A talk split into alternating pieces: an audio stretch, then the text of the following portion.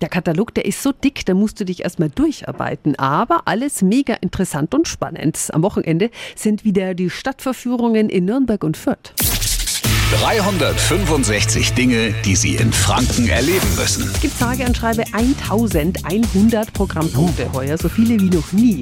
Mitorganisiert wurde es von Daniela Meisel. Was ist denn heuer alles dabei? Das Führungsangebot reicht von ganz klassischen Altstadttouren bis hin zu Führungen in den Stadtteilen. Wir haben zum Beispiel in Langwasser eine Street Art Tour und da kann man sowohl bei einer Führung zu Fuß als auch bei einer Führung mit dem Fahrrad sehen, wie sich graue Wände durch Sprühkunst in bunte Mauern verwandelt haben. Sehr cool. Verwandlungen ist heuer nämlich auch das Motto. Ich finde es super interessant. Es gibt eine Führung, wie hier die Weinbautradition oh. wieder auflebt, lecker, oder wie aus einem Steinbrocken mal schnell ein Kunstwerk wird. Und was empfehlen Sie noch? Führungsangebote in einem Tattoo-Studio, wo man, ohne dass man sich ein Tattoo stechen lassen muss, einfach mal schauen kann, wie läuft denn das ab in so einem Tattoo-Studio und was macht ein Tätowierer den ganzen Tag. Oh, ich würde mir schon wieder auch eins stechen lassen. Ich Ach, stimmt, du hast ja was, ne? Ich habe schon ein paar, ja. Die Stadtverführungen von Freitag bis Sonntag und die Infos sind nochmal auf radiof.de.